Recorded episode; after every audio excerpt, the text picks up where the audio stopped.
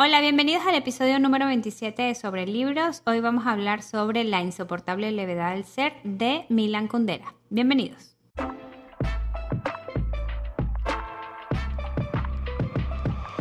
Sobre libros, un espacio para hablar sobre lo que más nos gusta. Los libros. Queremos contarles sobre la magia de leer. Compartirles nuestra experiencia como lectoras. De una manera fresca y sin pretensiones. Sobre libros. Es un podcast de Leyendo Leyendo.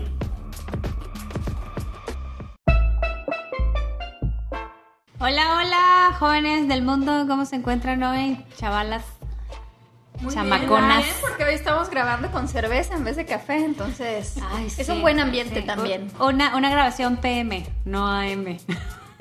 Y ha sido diferente. Muy Pues diferente. sí, uno se relaja, ¿no? Pues mira, la cebada tiene lo suyo. Así es. Y hoy estamos aquí porque vamos a hablar de un libro que nos gustó a las tres, que descubrimos porque lo leímos En un círculo de lectura. y pues fue un libro que nos sorprendió.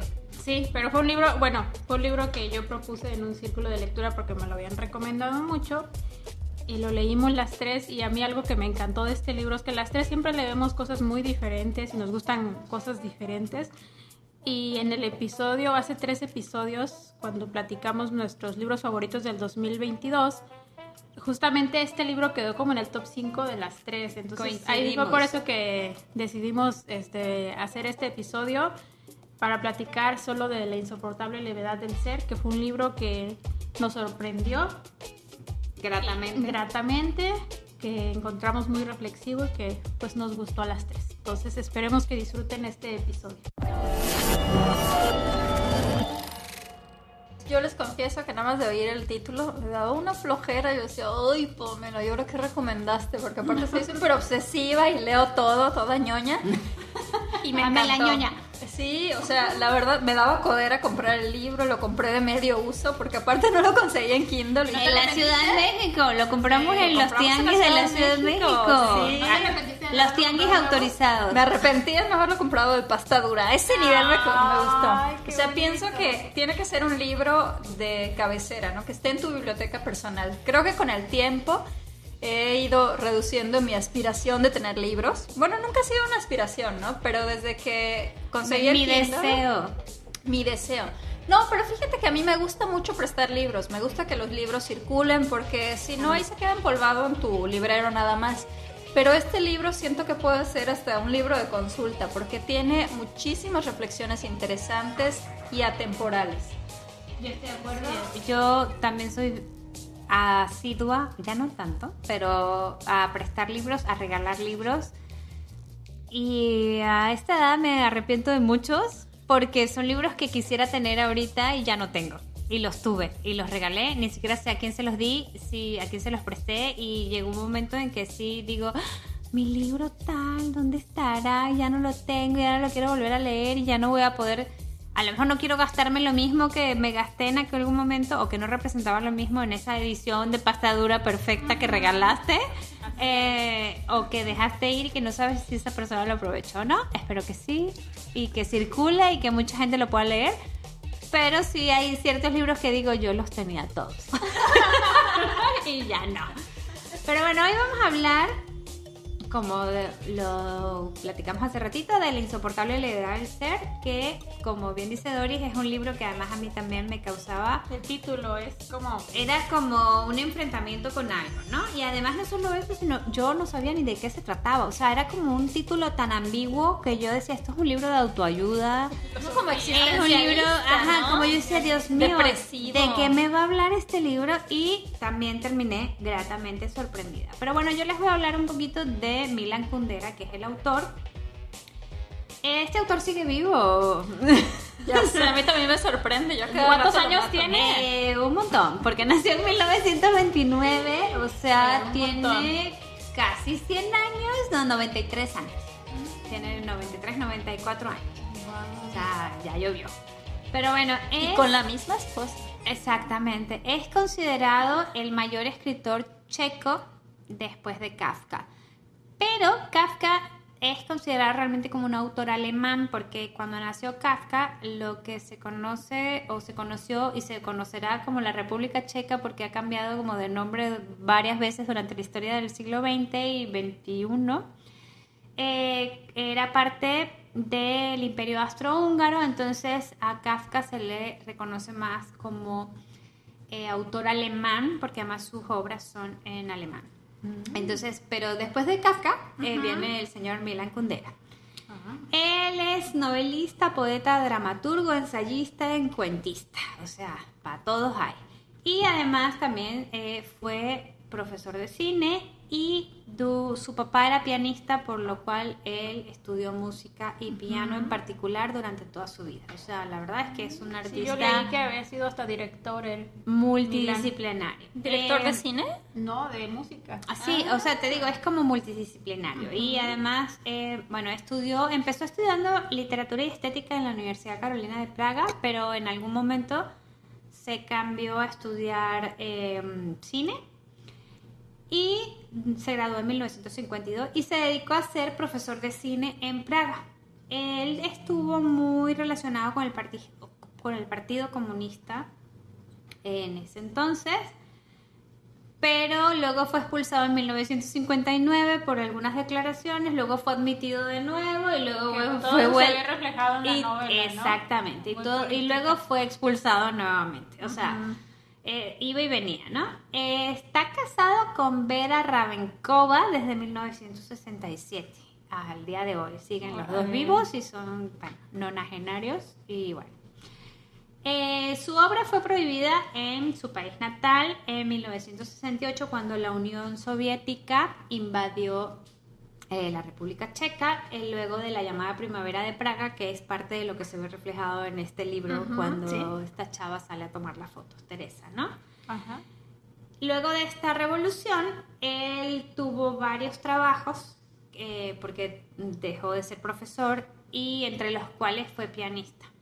Se sienten Entonces- como tintes bibliográficos en el Sí, libro, hay ¿no? par- de O sea, hecho hay una hay una relación en donde Tomás, el, el protagonista principal de La insoportable levedad del ser, tiene que verse en la necesidad de tomar varios trabajos diferentes a lo que él se dedica, que ya platicaremos más adelante, y eso es parte del reflejo de esta época del autor, donde tuvo que dejar de ser músico, profesor, bueno, músico no, profesor de cine, este y escritor para convertirse, bueno, para tener varios trabajos que le permitieran sobrevivir bajo estas circunstancias de sociopolíticas del país.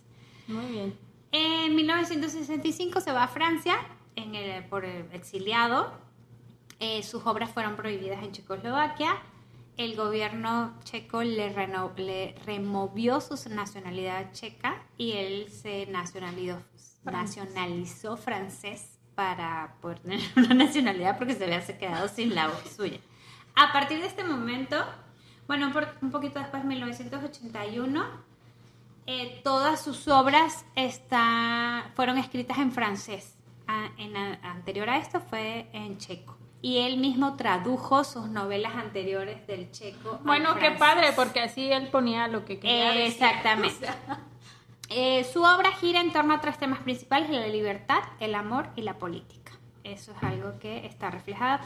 La ha sido de una forma mm, diferente o extraña, como muchos, muchos autores lo, lo Sí, retratan. pero también creo que la libertad desde el punto de vista social, ¿no? Creo que eso en esta novela además está muy presente, no es solo como la libertad como individuo, que sí es muy presente, Es muy presente. sino además como la libertad Sí, está muy marcado por el régimen comunista. Correcto. Muy marcado. Y bueno, ha sido galardonado con varios premios y es un eterno candidato al premio Nobel, pero aún no se lo han dado.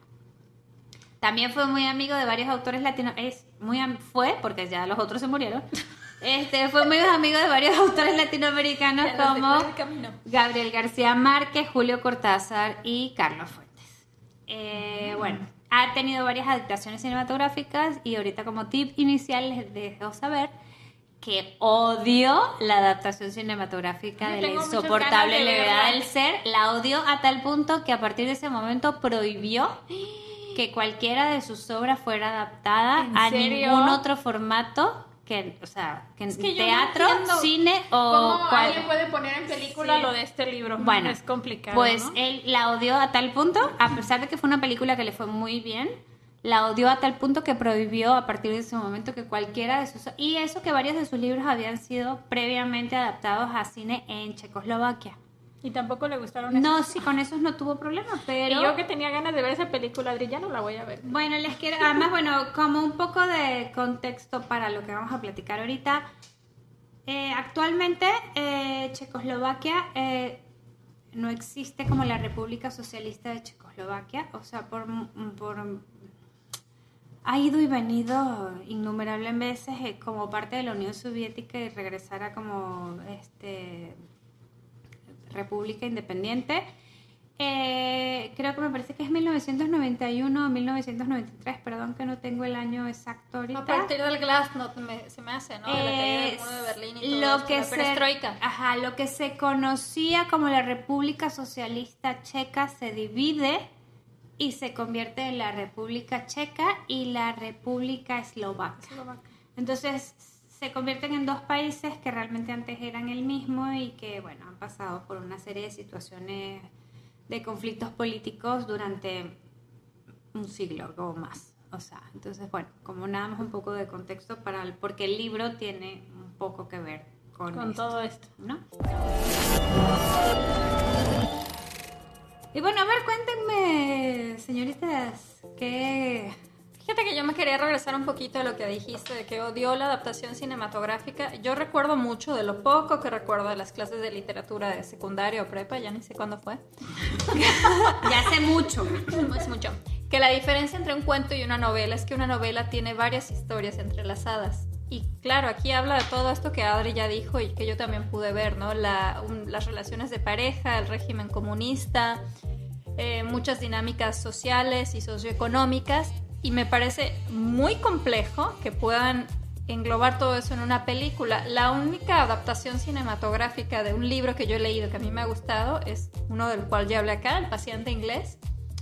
Lo disfruté, pero sí me quedó muy claro que escogieron un hilo conductor, una sola historia. Y Entonces, que dejaron de lado muchas cosas. sí, aquí, por ejemplo, si escogieras la historia de Tomás y de Teresa, que son los protagonistas del libro, dejas de lado muchísimas cosas que son muy enriquecedoras acerca del libro y que le dan otro contexto. Es un libro lleno de capas, de reflexiones. de reflexiones, de filosofía y bueno, no tiene pierde. Cómprenlo en físico. Y guárdenlo en para su biblioteca. Sí. Sí, pues empecemos a platicar este, pues, de qué trata el libro. Yo quiero, antes de que platiques, de que hay cinco personajes. Ah, sí, Eh, de eso quería platicar, pero adelante. va. No, solo quería como, acotar Como que hay poner- cinco personajes. Tomás, Teresa Teresa, Franz, Sabine y el perro. y la esposa de Franz. Bueno, que pero... aunque no es muy ajá. profunda su historia, pues, Creo que el perro tiene más relevancia en la historia. Hasta un nombre de Karenin. Karenin. Eso yo también quería decir eso. O sea, quería platicarles este, los personajes y las historias. Y bueno, la historia de, de Teresa y Tomás. No sé si. puedo- bueno, va a ser un, un capítulo con spoilers. Sí, spoilers, alerta, alerta, alerta. Su relación que inicia eh, como extraña. Tomás es un, pues, un mujeriego, ¿no? Que pues, él es feliz como estando con muchas mujeres, él así vive, es su Sin forma compromiso. de... Sin compromiso. Un día conoce a Teresa en, en un café, conoce a Teresa, este, tienen una relación de una noche y al siguiente día, bueno, a la, a la mañana siguiente, Teresa se despierta, pero está enferma. Entonces, por lo cual no se puede ir de su casa de Tomás como lo hacen todas sus novias amantes y ella se tiene que quedar. Ahí ya pone a Tomás en como en un momento complicado porque La disyuntiva. en la disyuntiva de, ok, ¿qué haces aquí? Es donde él empieza ahí con sus reflexiones sobre la Sobre las relaciones. sobre las relaciones, porque él, eh, de hecho hay una frase donde dice que él puede dormir con, o sea, tener sexo con muchas, pero no puede dormir con ninguna. Entonces ahí empieza todo.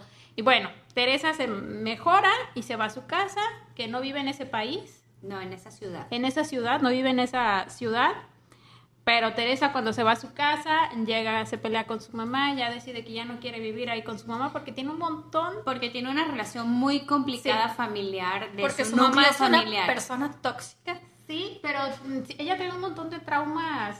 Eh, muy complicados, era una Sí. relación de una familia muy disfuncional, donde además la mamá tenía actitudes muy complicadas y ella era como el embudo de toda la mamá hacia el resto de la familia, ¿no? Un Así poco. es. Y bueno, de- decide irse a la ciudad donde vive Tomás, llega y le toca la puerta y le dice, oye, ya estoy aquí, Ya llegué. ya llegué, mm, me voy a quedar a vivir aquí contigo. Se le metió como la humedad, diría mi esposa. Ajá, como, sí, como el, como el mo.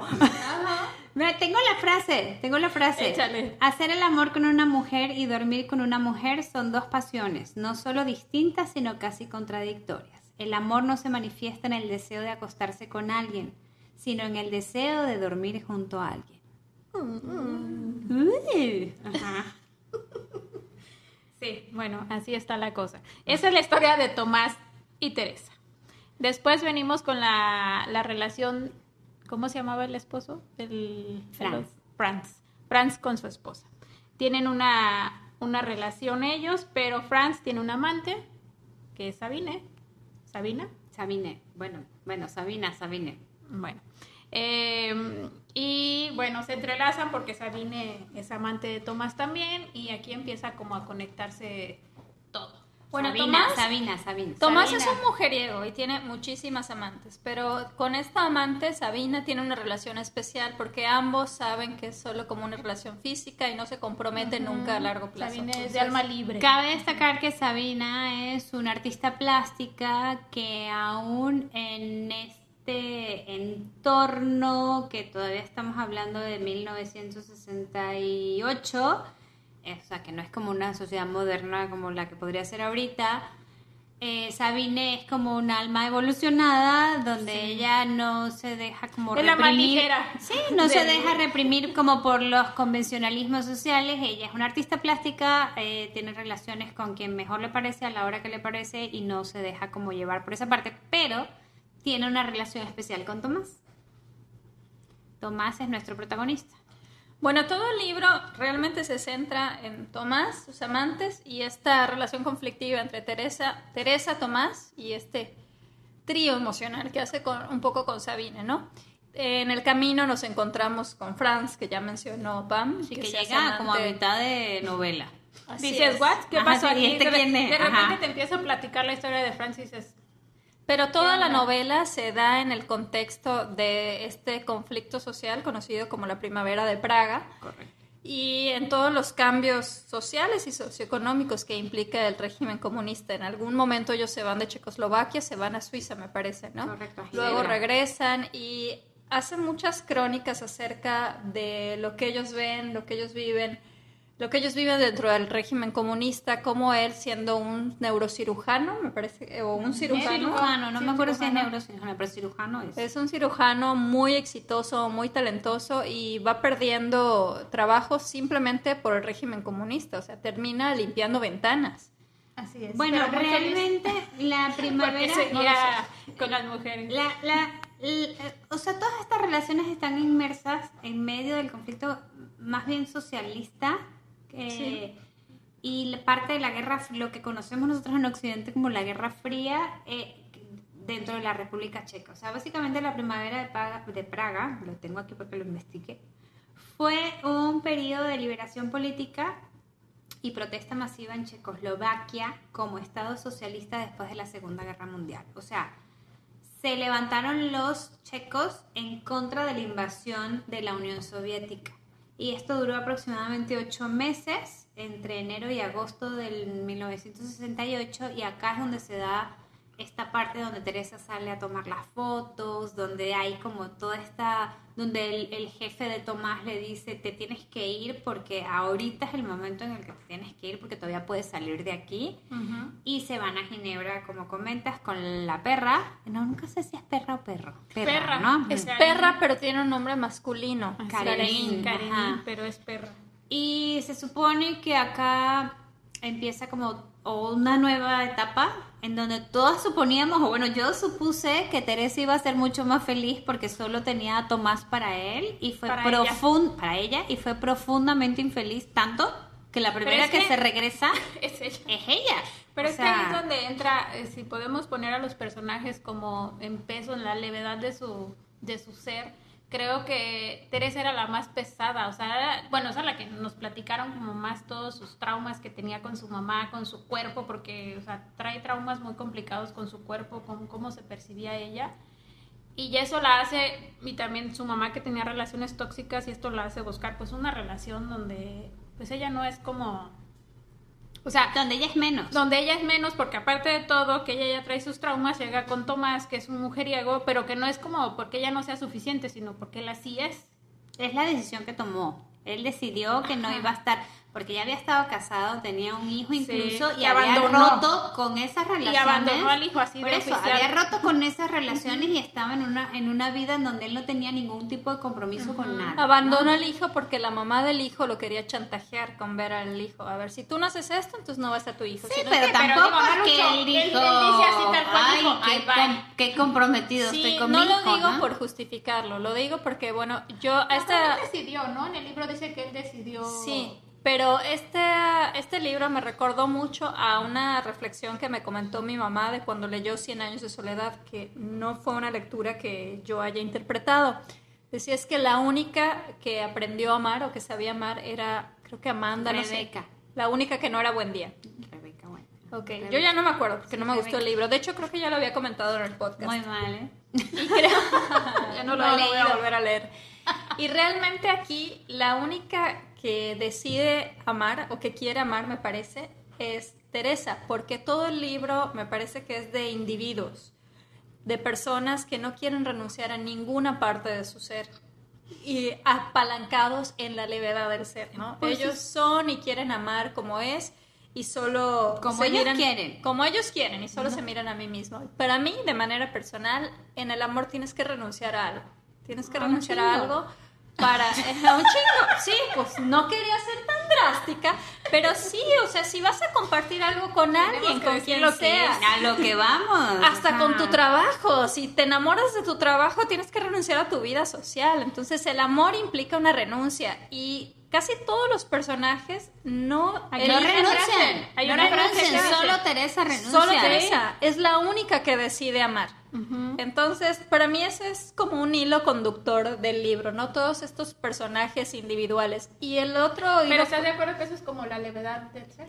O Pues sea, es que sea, elijan lo- no amar, lo pues puede ponemos, ser, o sea, digo, porque- porque son libres, tranquilos. Claro, si eliges no que amar, no te atas a nada. Entonces eres ligero.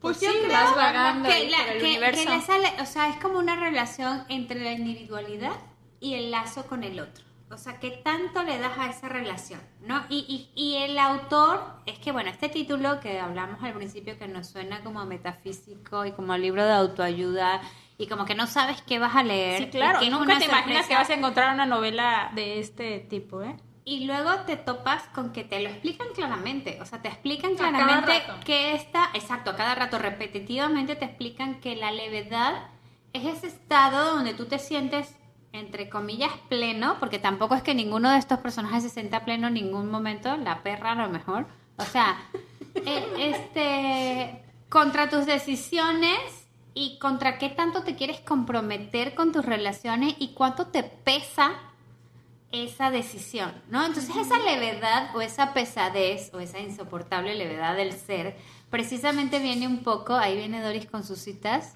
este, con, Permítanme. con, con, con lo que te pesa o no las decisiones que tomas o con lo tranquilo o no que estás tú con la situación en la que te estás manejando en tus relaciones personales, ¿no? Aquí viene la primera cita Dale. donde tengo la levedad del ser. Hacía ya siete años que vivía atado a Teresa y cada uno de sus pasos era observado por los ojos de ella. Era como si le hubiera atado al tobillo una bola de hierro. Su paso era ahora de pronto mucho más ligero, casi flotaba. Se hallaba en el campo mágico de Parménides, disfrutaba de la dulce levedad del ser. Ándale, cuando estás ligerita. Pero fíjense que creo que a mí me gustan mucho las reflexiones sociológicas y la mayor parte de las cosas que yo subrayé tienen que ver con el régimen comunista y con la sensación que, que Yo les traté daba. de olvidar Es que eso. después de Yo las mujeres de, los saltos la, y los la de, de Esbeltana, nuestra amiga Esbeltana Doris quedó marcada, entonces ya Para no toda la vida, me No, cambió yo la así vida. como de que ya que se acabe esto del comunismo. Pues siento que- que todo el libro está marcado como por una sensación grisácea que es la que te da esta opresión y esta falta de aspiraciones que deja un régimen comunista. Ay, yo no sentí eso, yo nada más sentí como esa Yo- Teresa este, traumada, triste, que al final te das cuenta que neta todo es estaba un en su cabeza. Pero o sea, sí es un reflejo eso. del ambiente social que estaban viviendo. Yo creo que sí es un reflejo, pero creo que al final ese tipo de relaciones que se manejan, o sea, Tomás, Teresa, o Tessa, no Teresa, Teresa. Franz, Sabine o Sabina, las puedes trasladar a cualquier eh, contexto y al final, en esencia, se pueden desarrollar en cualquier parte. O sea, este hombre mujeriego que no se compromete, esta mujer eh, menospreciada por su familia con un montón de complejos y de obsesionada y aguantándole al marido cualquier cosa que tenga la, la- la amante que quiera, incluso hacerse amiga del amante para lograr eh, entender qué es lo que le atrae tanto a- al marido, ¿no? Este profesor que se busca una amante súper liberal porque sabe que al final es una relación como utópica, porque sabe que nunca se va a ir con ella, pero termina enamorándose de una chavita de lentes que es su alumna, ¿no? Pero todos menos la esposa. O sea, al final es todas menos la esposa, ¿no? Y Sabine que al final, bendito sea el creador, güey, decide poner patitas en la calle decir yo a mí me... encantó esa parte, bueno, no, O sea, yo me la parte del libro donde Sabine se va. Sí, donde dice ya, Cuando ¿sabes el Franz- qué? O sea, cuando Franz cuando Franz dice, le voy a confesar todo a mi esposa. Confiesa todo. Pero ahí te ves, o sea, Le confiesa todo a la esposa y dice, bueno, perfecto, ya terminé con mi esposa, ya me voy con Sabine. Y Sabine así de la No, amante, usted disculpe, de, yo tengo otros planes. Sorry, pero yo no quiero esto. Y se va y él se queda así Ya de, no, "What?". yo cogí Octavio. Eso no me lo sé. Mi amiga Chakis. ¿Cómo? Pero bueno, o sea, es el, el, el, el- o sea, si agarras esta burbuja de relaciones personales, la puedes ubicar en cualquier contexto Exacto. sociopolítico. Claro, la parte que, que tú comentas, Doris, de lo que está sucediendo alrededor, creo que tiene un peso importante porque coarta la libertad y la facultad de decidir de muchas eh, opciones que tienen los protagonistas, los cuatro, ¿no? Sí, pero se ven son- obligados a exiliarse, se ven obligados a regresar porque Teresa se regresa y Tomás se tiene que regresar atrás de ella. Quién sabe por qué, pero se regresa atrás de ella, ¿no? Sabine, que finalmente de Sabina, que decide, ¿saben qué? Chao, bye, yo me voy a Estados Unidos. O sea, perdón, spoilers, pero si estamos hablando de un solo libro, es complicado no tenerlos. Este, creo que es- afecta, pero que el núcleo fundamental de las relaciones podría mm, manifestarse en muchas situaciones eh, o en muchas sociedades. O sea, finalmente esta levedad o pesadez no depende, creo, en mi, en mi muy humilde opinión, del entorno, sino de la decisión personal de cómo llevas tu relación o de cómo te relacionas tú con las diferentes, en este caso, relaciones amorosas, porque no hay otro tipo de relación. Este, incluso Tomás tiene un hijo del que sabemos ya... De que el hijo abandoné y ya se lo encuentra cuando está grande. Por eso, o sea, de que sabemos que existe al principio del libro y no sabemos de él hasta el relaciones final. también, digo, de pensamientos de cada uno de los, de los protagonistas. Por ejemplo, Franz, a mí me impactó del libro cuando Franz, que su esposa lo deja, bueno, se separa de la esposa y Sabine le dice no quiero nada. Y Franz se encuentra como no se había encontrado en Sí, mucho él tiempo, solo. soltero. Ajá. Y él ¿Y lo ahora dice qué hago? con la capacidad de decidir. Y no sabía qué hacer. Pero me, me, me impactó eso porque dice, o sea, pude ir y elegir la sala que quería.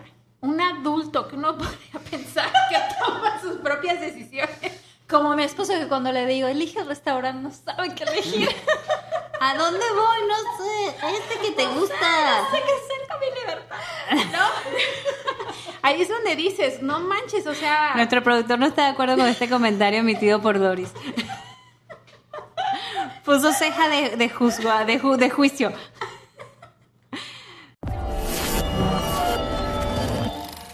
Pero bueno, creo que independiente. A mí, mira, lo que me pasó con este libro. eh, también lo leímos en un círculo de lectura y dio muchísima plática. Ay, sí. Eh, porque bueno, también eh, había muchas personas casadas con y mucho luego tiempo. expertas en Ajá. el tema de relaciones. Ah, sí, además. Una psicóloga experta en relaciones que estuvo increíble esa sesión.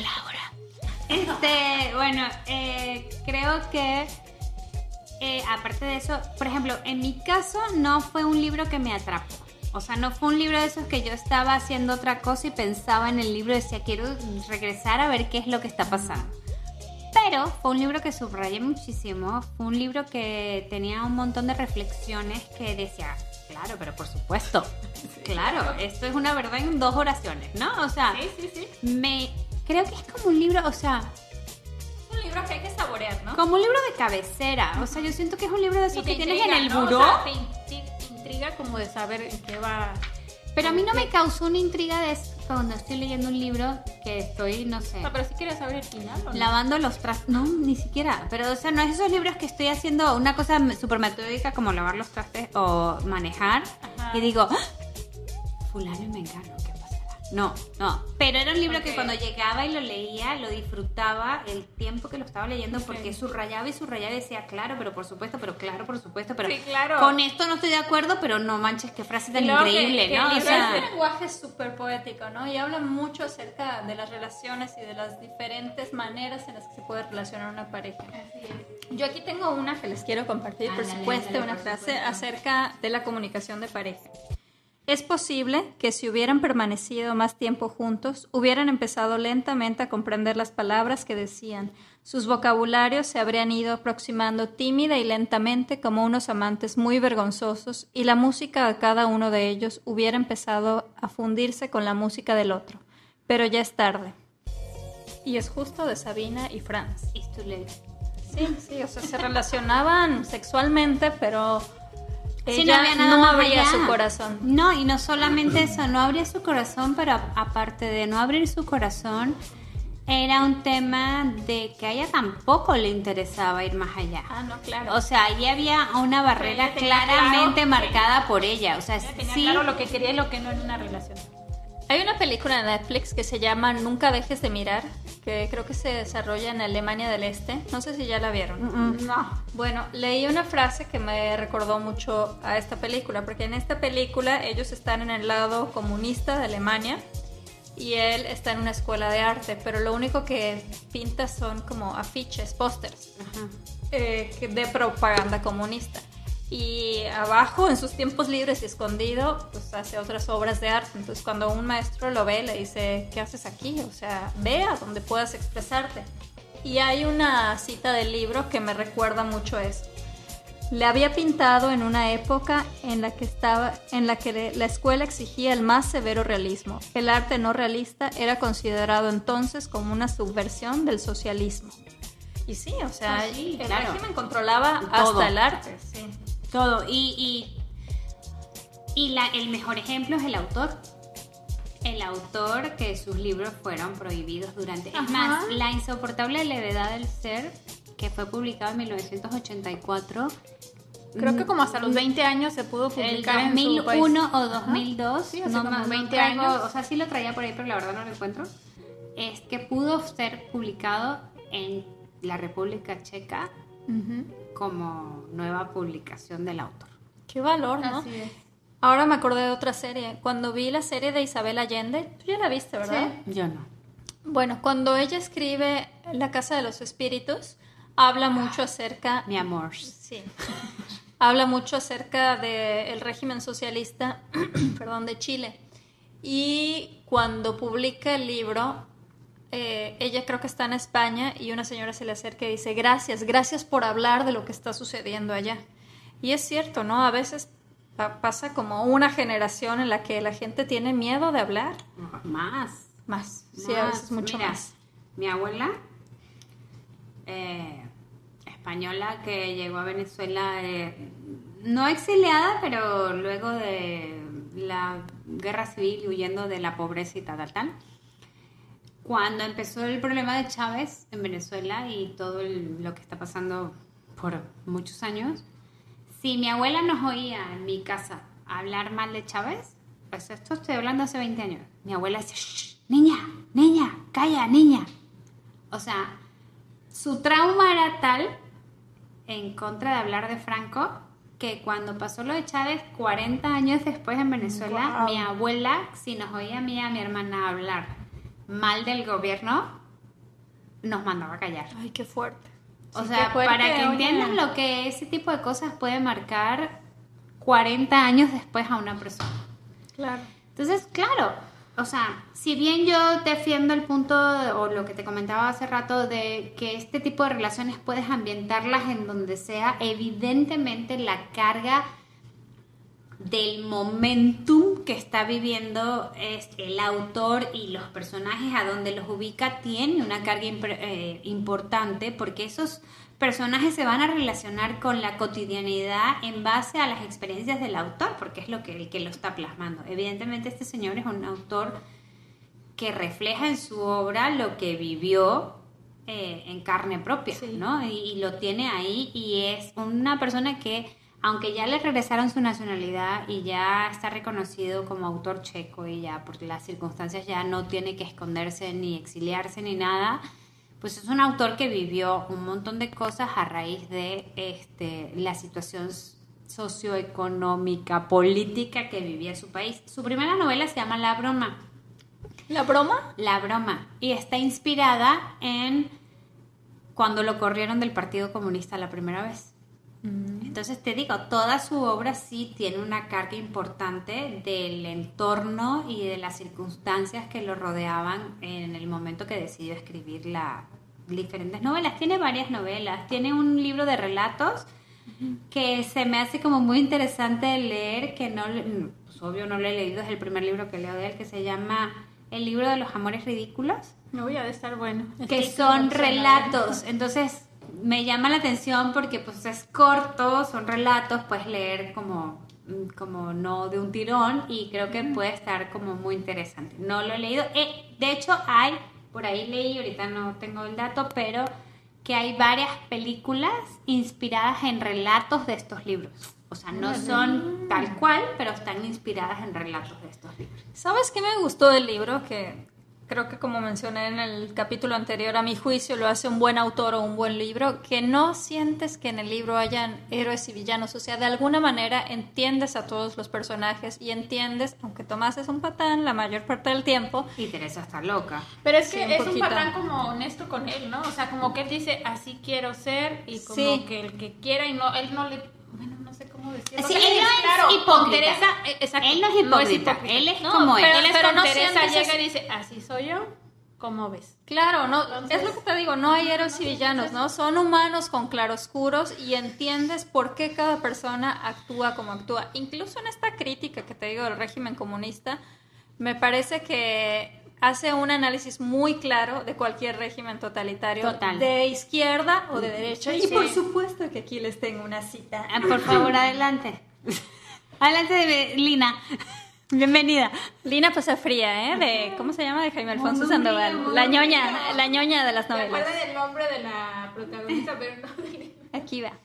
A los que creen que los regímenes comunistas de Europa Central son exclusivamente producto de seres criminales, se les escapa una cuestión esencial. Los que crearon estos regímenes comunistas no fueron los criminales, sino los entusiastas, convencidos de que habían descubierto el único camino que conduce al paraíso. Lo defendieron valerosamente y para ello ejecutaron a mucha gente. Más tarde se llegó a la conclusión generalizada de que no existía paraíso alguno, de modo que los entusiastas resultaron ser asesinos. Y yo voy a diciendo el para no decir la, la palabra fanatismo. totalmente. El fanatismo. En cualquier lugar. La desgracia de cualquier cosa.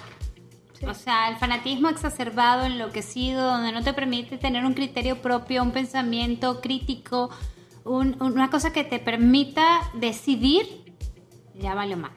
O sea, ahí ya lo perdimos. O sea, del que sea, político, deportivo, religioso, eh, personal. O sea, cuando Sí, tú... porque se pierde el respeto en pos de una causa. Se ¿no? pierde el respeto y se pierde el criterio. O sea, ese- esa, esa posibilidad que tiene el ser humano de discernir con respecto a un tema, el que sea. Entonces ya, si no tienes esa posibilidad de discernir, de presentar una opinión contraria al, a la mayoría, entonces ya valió madres. O sea, ya, perdón, ya valió gorro, ya no puedes tener una, un diálogo, una cosa que vaya en, en- en- en pro del crecimiento de la sociedad. Bueno, yo le quiero compartir ya que la señora. Pro- eh, Poza. Fría compartió una frase, yo quiero compartir una de las frases que más me impresionó y es, no hay nada más pes hablando de la ligereza y la levedad del ser. hay un chorro de citas. Ajá. No hay nada más pesado que la compasión. Ni siquiera el propio dolor es tan pesado como el dolor sentido con alguien, por alguien y para alguien, multiplicado por la imaginación, prolongado en mil ecos. Está, pero... O sea, esta frase para mí fue como aclaratoria, no es la palabra, como iluminada. o sea, no sé, como estas frases que dices, claro, O sea, sí, así funciona el ser humano, o Sí, sea, muy cañón. O sea, y todos pasamos por ahí, todos hemos sentido compasión y todos hemos sentido autocompasión y sabemos perfectamente en qué círculo emocional estás metido cuando estás ahí. Entonces es, yo leí esta frase, yo por eso, yo considero que este es un libro de cabecera.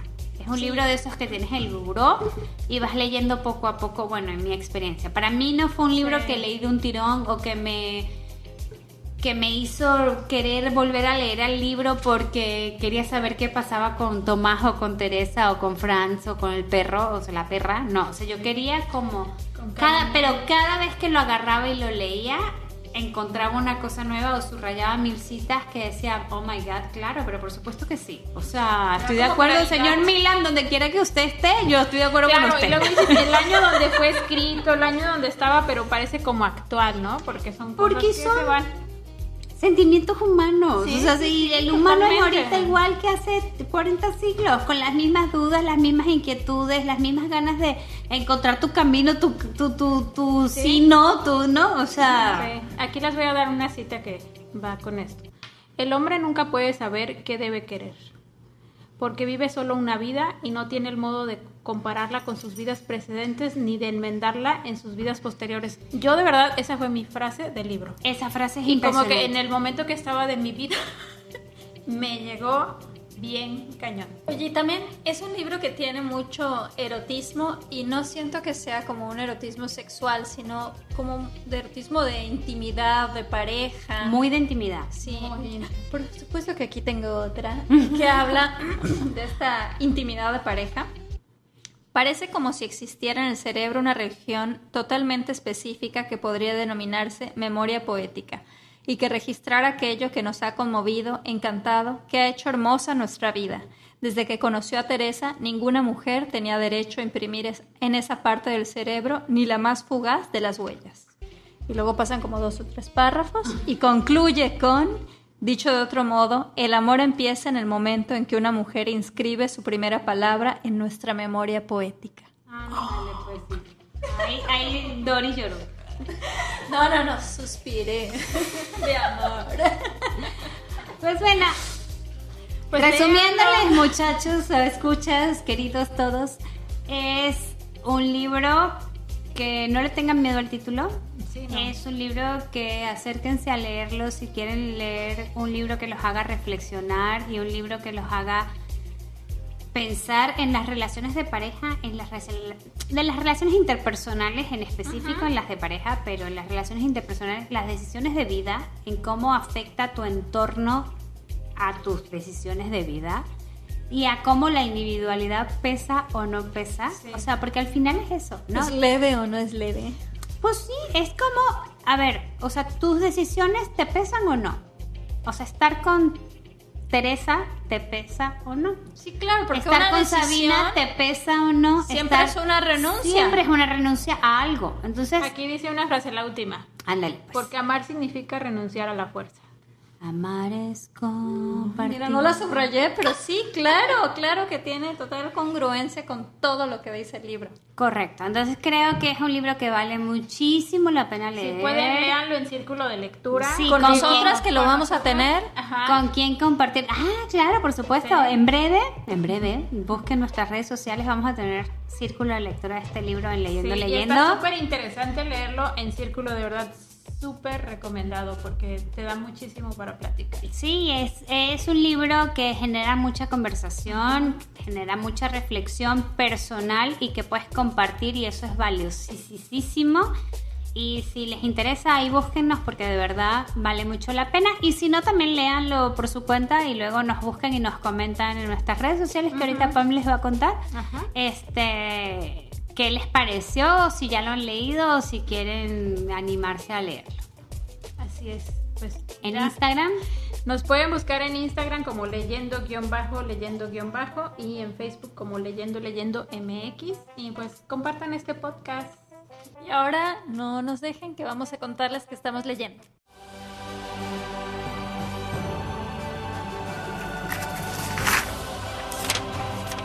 ¿Qué estamos leyendo, leyendo? ¿Qué estamos leyendo, leyendo? ¿Qué estamos leyendo, leyendo?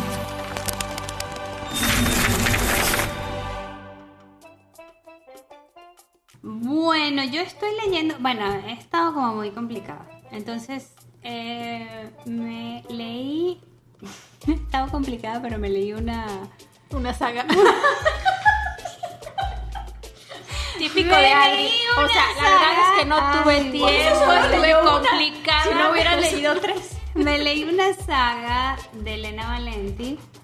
Elena Valenti es una escritora eh, española, catalana, para más señas, contemporánea, debe tener 40, 42 años, que escribe novela mm, Sensual, ¿no? eh, sensual, erótica, adulta, no sé qué. Eh, pero paranormal. O sea, siempre hay algo así como vampiros, o hombres lobos, o extraterrestres, o de otro tuyo, mundo, o algo. Ajá. No, pero lo mío, lo mío, me... porque, insisto, para mí tienes... Pero ya habías leído cosas de ella, ¿no? Leí la saga Vanir, que son como 10 libros, que es una locura, pero pues ya saben, yo me pego y me pego y me pego y voy. Este, esta le quedó muchísimo a deber, muchísimo a deber, Pero te la echaste toda. pero me le eché porque soy, tengo un TOC y no lo puedo evitar. Este, y bueno, mm, no se las recomiendo. O sea, ¿Cuál sincer- leíste que no recomiendas? Silence. Ah, Silence. Silence es, es 1, 2, 3, 4 y 5. Ay, no manches, Adri. Este, O sea, yo en el uno hubiera parado. En ¿eh? el medio, ya no les digo. Ya me conocen, ¿para qué me dicen? Ay, no, no, Entonces, no, no este, mm, no, no sé si, yo no, le- ella tiene muchísimos libros, yo no me he leído sino la saga Vanir y esta saga tiene 77 sagas más, Sí, o sea, es una sí, mujer que escribe en un- El otro día la busqué en Google por ti y Sí. vi que tiene. tiene una cantidad muchísimos ajá. digo mm, también creo que es una lectura para gente más joven que yo o sea como más adolescentes o adultos joven que creo que a lo mejor se lo puede disfrutar y mientras lean mira que lean no me importa pero Silence en particular en comparación con la saga Vanir que yo leí se queda muy corta en el desarrollo del mundo el desarrollo de los personajes y un montón de cosas Mm, ya, si la quieren leer, van, yo no la recomiendo. Ok. Yo estoy leyendo El otro Einstein de Marie Benedict y es la historia de Milena Marik, Mileva Marik, que es la primera esposa de Albert Einstein. Entonces habla de cómo ellos se conocieron en la universidad, ella era una estudiante muy destacada y voy a la mitad, pero parece ser que ella se va a quedar relegada en el camino y él se va a llevar como toda, Toda la la, gloria. Toda la gloria nos indica, según nos lo indica. Este, hasta ahora, honestamente, me parece como un poco sesgado, ¿no? Como que él era un papanatas que le robó todo y ella era una mujer enamorada y brillante, la verdaderamente brillante en la relación, que fue como ofuscada por él, ¿no? Pero bueno, vamos a ver cómo termina. Creo que aun cuando esté sesgado es interesante conocer que existió este personaje que por las condiciones de ser mujer simplemente, a lo mejor no pudo desarrollar todo su potencial profesional. Así es, yo he escuchado muy buenos comentarios de este libro. Es un libro muy fácil de leer. Bueno, yo estoy leyendo El mapa de los anhelos de Alice Kellen, que es una autora española. Es la misma que acaba de sacar el de los archipiélagos, ¿no? Yo creo que sí. Es literatura literatura juvenil, ¿no? juvenil. Sí, sí, sí. Y la verdad es que como que al inicio yo dije, ay, ¿qué es esto? Pero fui avanzando, fui avanzando en la historia y está muy bueno. Este, es de estos libros que, que me gusta, que te hacen sentir, que te hacen reflexionar. Eh, es un libro de duelos. Mm, Ándale con los duelos. sí, sí tiene unas partes complicadas, este, dolorosas, pero también pues que sí te hacen reflexionar mucho. Está el cáncer involucrado, entonces entre cáncer y muertes está está bueno el libro. Está bueno. Vale la pena. Sí, vale la pena. Voy a la como al 60%. Está pues más o menos son 11 horas en Kindle. Ya les contaré qué tal este Larguito, ¿eh? Sí está larguito. Sí, sí está larguito, pero pues creo que está, está bueno. Yo he visto varios libros de esta autora en las librerías, creo que es muy famosa y yo llegué a él por... Sí, ahorita acaba de sacar este que te digo de los archipiélagos, no me acuerdo el título exacto, es Ajá. algo de los archipiélagos. Y es como novedad este... ¿No es el que trae como una tabla de surf afuera en la No, portada? es unas mariposas. como- Ah, ya. Ajá. Ok. La teoría de los archipiélagos, así se Ah, llama. Y ok. creo que tiene que ver algo como que todos somos islas Ujú. y cómo nos conectamos uno a otro. Pero esto es como súper random. O sea, no, no tengo como la información, no lo he leído. no. Pues- pero sí sé que sacó como este libro. Pues es una onda como juvenil, pero pues está, está bueno, ¿eh? O sea, Bueno, pues sí, sí me ha gustado. Creo que ha sido como de las lecturas que más me ha enganchado este año. Va. Empezando el año, pero... Ahí vamos, ahí vamos. Pero bueno, ahí vamos. Y bueno, eso es todo. Lento Muchas pero seguro. Por escucharnos. Saludos a todos. Adiós. Bye. Bye. Sobre Libros es un podcast de Leyendo Leyendo. Conducido por Doris Mendicuti, Pamela Pérez y Adriana Quijada. Investigación y guion, leyendo, leyendo. Producción, Rampa Media. Productor, Paco Jiménez.